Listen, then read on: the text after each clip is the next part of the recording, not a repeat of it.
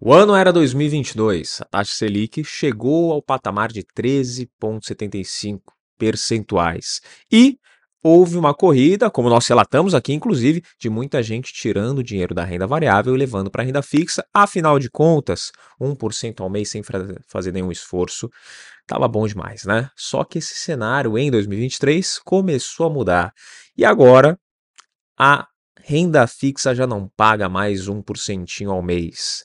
Será que é o fim da mamata? É o fim da renda fixa? A gente vai falar sobre isso no episódio de hoje, por isso fica comigo até o final. Tá começando mais um Money Play Podcast comigo, Fabrício Duarte. Você que ainda não é inscrito, se inscreve. Você que já é, deixa o like. Você que ainda não é inscrito, além de se inscrever, deixa o like também. Não esquece de ativar as notificações para você saber quando que a gente vai lançar novos episódios. Hoje a gente vai falar sobre os investimentos de renda fixa. Por quê? Você que investe na renda fixa já há bastante tempo, você pegou uma onda bem interessante aí de 2022 para 2023, onde a taxa Selic ficou basicamente um ano a 13,75%. Então, sem fazer grande esforço, você conseguia receber mais de 1% ao mês. Maravilha, né? Só que isso mudou em 2023. A taxa Selic voltou a ter alguns cortes e a gente hoje já chegou no cenário de não receber mais esse 1% da renda fixa sem fazer nada. Até porque a taxa Selic ela vai impactar em praticamente todos os títulos de renda fixa, né? ela tem impacto no IPCA+, no pré-fixado e principalmente nos títulos pós-fixados. Tá? E só para você ter uma ideia do que aconteceu com a Selic, peguei o histórico aqui mais antigo da Selic, tá? não tão antigo assim, de 2016 para cá, onde a Selic tinha atingido quase 15% ao ano.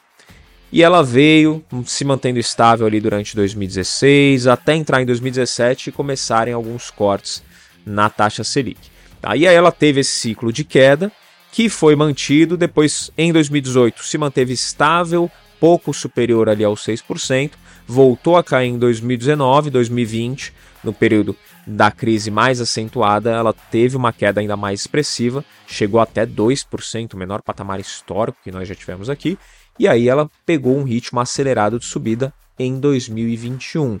Não parou de subir até chegar agosto de 2022, que foi quando ela atingiu o patamar de 13,75%, durando praticamente um ano nesse patamar até chegar ali é, em 2023, agosto mesmo de 2023, e ela cair, começar o ciclo de queda para poder chegar agora no momento que estamos gravando esse episódio a 11,75%, que foi o que fechou o ano de 2023.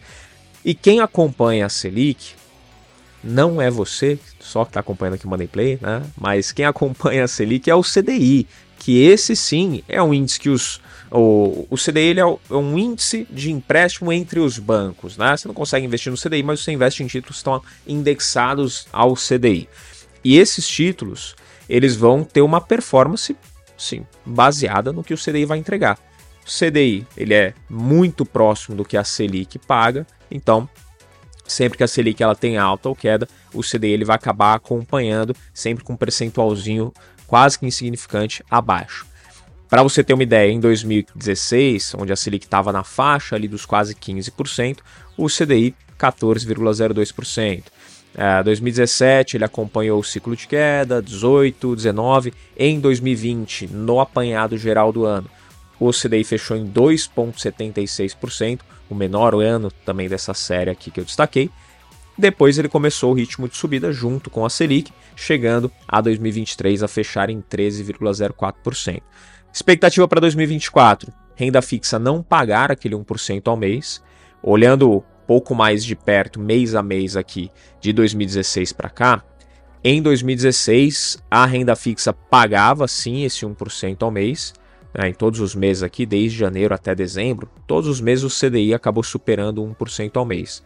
Tá? Com destaque aí para os meses de maio e agosto, tiveram os maiores. Maio, dezembro e agosto tiveram os maiores patamares de 1,22 e 1,12 em dezembro. Aí depois, em 2017, começou a cair o ciclo de queda, então a renda fixa em 2017 virou o ano em janeiro pagando mais de 1%. De fevereiro para frente, isso já mudou. A março, só que ela ainda teve esse 1%, mas depois disso, a série ficou fechada sempre abaixo de 1% e veio caindo de 2018, 2019, 2020 nós chegamos no, no piso, né? A gente pode colocar ali no vale da renda fixa, que foi onde a, a renda fixa, o CDI, começou a pagar, ou chegou a pagar, uh, algo na casa do 0,15% ao mês. No mês de novembro de 2020, o CDI fechou em 0,15%. E teve outros meses, como agosto, setembro, dezembro, outubro, fechando em 0,16% no mês também. Então, olhando só esses números, essa tabela, né, que eu estou com ela destacada aqui na minha tela, é, a gente já pode perceber que a renda fixa, ela não é tão fixa assim, tá? Você imagina, por exemplo, começando a investir em renda fixa ali em uh, outubro de 2022, onde a renda fixa estava, a Selic estava em 13,75%, e você fala, bom, vou ganhar 1% ao mês. Só que de repente a taxa Selic começa a ter cortes e é algo normal, os ciclos eles vão acontecer de alta, de queda e também dentro eh, desse intervalo aí de ciclo de alta e de queda vai ter o período de estabilização, já vai ficar por algum tempo um pouquinho mais estável, como aconteceu ali nos 13,75%, praticamente um ano nessa taxa. Tá? Nesses ciclos você vai passar a ganhar mais ou menos, ou seja, o teu retorno investindo em renda fixa ele vai variar. Então a renda fixa ela também é variável no fim das contas. Pô, Fabrício, mas né, se a Selic ela está caindo, então é um indício de que a inflação está controlada. Então no fim das contas eu vou acabar ganhando ali ainda em cima da inflação, vou estar tá um pouco mais tranquilo e eu sei que eu não vou perder dinheiro, meu dinheiro vai sempre se valorizar. Fato, isso a gente pode encarar que é um fato, mas vai variar o quanto você ganha. Então a taxa, por motivos que você não tem poder de controlar, ela vai acabar variando.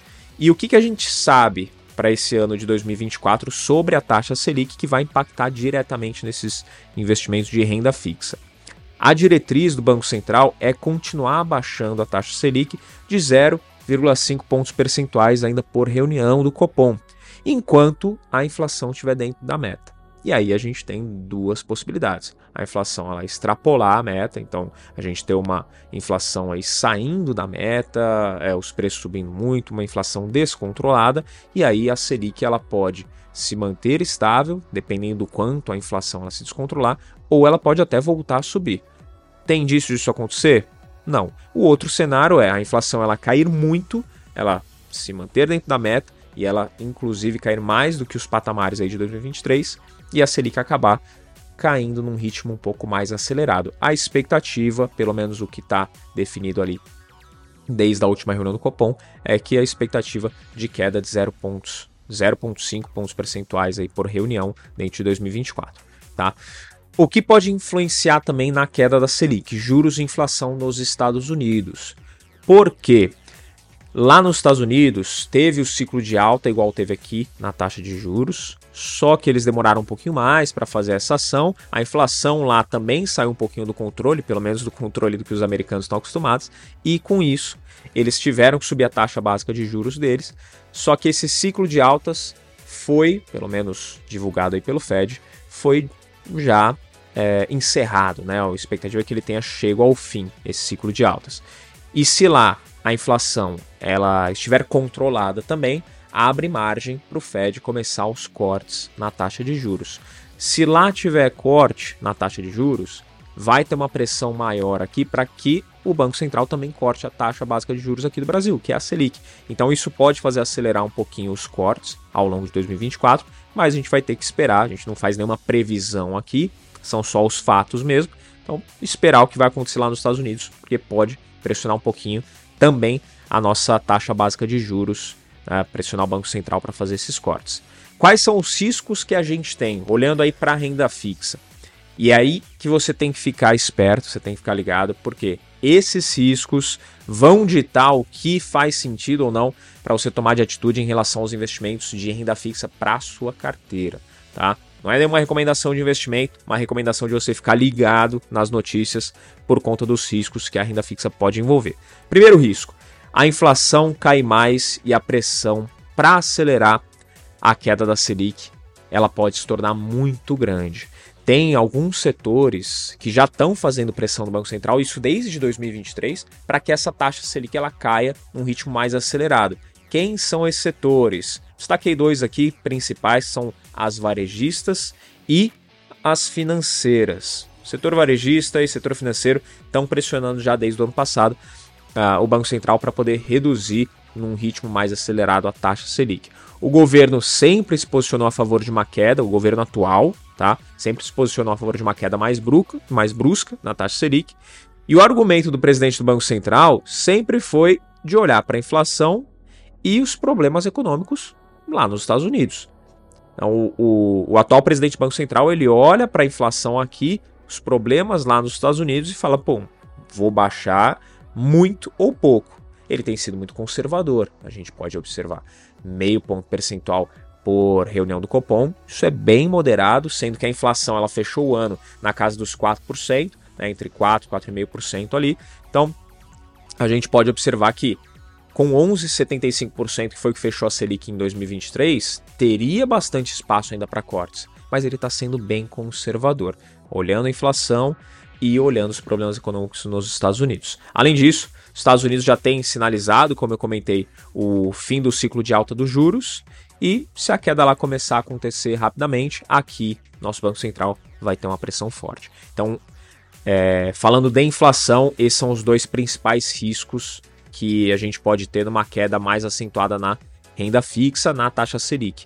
Então, pô, eu estou investindo ainda 1,75% ao ano é uma taxa boa, vai pagar menos de 1%, mas vai pagar é, mais do que alguns investimentos que eu estou expondo meu capital a mais risco. Pois é. Só que você pode ter um retorno um pouquinho menor ao longo do ano, justamente por isso. Essa possibilidade da taxa Selic ser cortada, tendo esses riscos da inflação ela tá controlada, ela tem uma queda acelerada e aí a Selic também vai ser pressionada para cair um pouquinho mais, além dos problemas lá nos Estados Unidos. E tem mais um pontinho que pouquíssima gente está prestando atenção, mas que é uma notícia recente que saiu, que é a possível mudança antecipada do presidente do Banco Central. Isso pode acontecer, existe a intenção de mudar o tempo de mandato do presidente do Banco Central pelo ministro da Fazenda, o senhor Fernando Haddad. Tá? Isso pode acontecer, tá? e se acontecer, tá? se mudar essa lei que permite essa redução no prazo de mandato, no tempo de mandato aí do presidente do Banco Central, pode antecipar a troca de presidente. E o novo presidente, claro, seria indicado pelo presidente Lula, que indicaria aí algum nome mais alinhado com a agenda do atual governo. E aqui eu já falei até, cansei de falar nos últimos tempos, mas a gente não, não, não deixa aberto aqui um posicionamento político, de crítica, de elogios, de nada. Estou trazendo os fatos, o que pode acontecer para você se posicionar melhor. Legal? Então, falando dos investimentos de renda fixa, falando da taxa Selic, esse é um risco que quem investe em renda fixa está exposto. Porque se acontecer essa troca do presidente do Banco Central, e vier um presidente com um alinhamento um pouquinho maior com o governo atual, se eu acabei de falar que a intenção do governo, ou pelo menos a ideia do governo, seria reduzir num ritmo mais acelerado a taxa Selic, trocando o presidente, pode ser que isso comece a acontecer de fato num ritmo mais acelerado. Então, pô, Fabrício, então vou perder dinheiro, vou, vou parar de ganhar dinheiro com a renda fixa? Não, mas a Selic caindo, como eu já falei, você passa a ganhar menos. Aquele 1% que estava ganhando tempo atrás, hoje já não é mais. Daqui a pouco esse 0,8%, 0,9% que vai bater ao mês também pode acabar caindo para 0,5%, 0,6%, algo desse tipo. Tá? E tem previsões, por exemplo, de várias casas, até mesmo o próprio, o, o próprio Boletim Focus divulga, ah, sobre uma Selic a 8,5%, a 9% ao final desse ano. Tá? Alega-se prever a Selic de 8% nesse ano e faz aposta para ganhar com essa queda de juros. Tá? Então a Legacy também divulga aí as, a, a, as pesquisas sobre é, previsões do mercado, né? também faz esses estudos. Ela imagina que a Selic vai fechar 8% esse ano e aí, nesse caso, ela tem é, apostas para poder ganhar com essa queda na taxa de juros. Se fechar 8%, Vou fazer uma continha rápida aqui para você, tá? A gente tem oito reuniões de Copom por ano, é uma a cada 45 dias. A Selic hoje ela está em 11,75%. Se cair meio ponto percentual em cada reunião, a gente está falando de 4 pontos percentuais, ou seja, 7,75% até o final do ano. É o que pode acontecer. 7,75%. Então, essa previsão de 8% não é tão fora da realidade. Só que pode, com esses indicativos que eu estou passando aqui, esses riscos, pode acelerar um pouco mais a queda, e aí você acaba tendo uma Selic ali em 7, 6%, ou mesmo que fique nos 7 ou nos 8% ao final desse ano, mas que chegue nesse patamar um pouco mais rápido. Ao invés de ter um corte de meio ponto percentual, passa a ter um corte ali de 0,75, 1, 1,5, por exemplo, 1,5%. Então, nesse caso, é um ritmo um pouco mais acelerado. Tá? Outro ponto importante a destacar desse tema são os juros futuros. Os juros futuros eles estão sendo negociados para janeiro de 2025 e estão muito perto de 10% redondo. Isso já é quase 1,75 ponto percentual abaixo da atual Selic. Então, para janeiro de 2027, a gente já está vendo os juros futuros ser negociado a 9,5%. Isso mostra o quê? O mercado já está precificando as quedas em linha com o que está sendo apresentado nas atas do Copom. O mercado já está antecipando isso, já está enxergando que realmente essas taxas de juros elas vão cair. A taxa Selic ela deve cair também num ritmo, se não o de agora, no máximo um pouquinho mais acelerado do que o que a gente está vendo de meio ponto percentual. O Boletim Focus ainda mostra uma expectativa de que até o final do ano a gente vai chegar com a Selic a 9% e para 2025 8,5%. Então, Boletim Focus um pouquinho mais conservador, mas tem essa expectativa.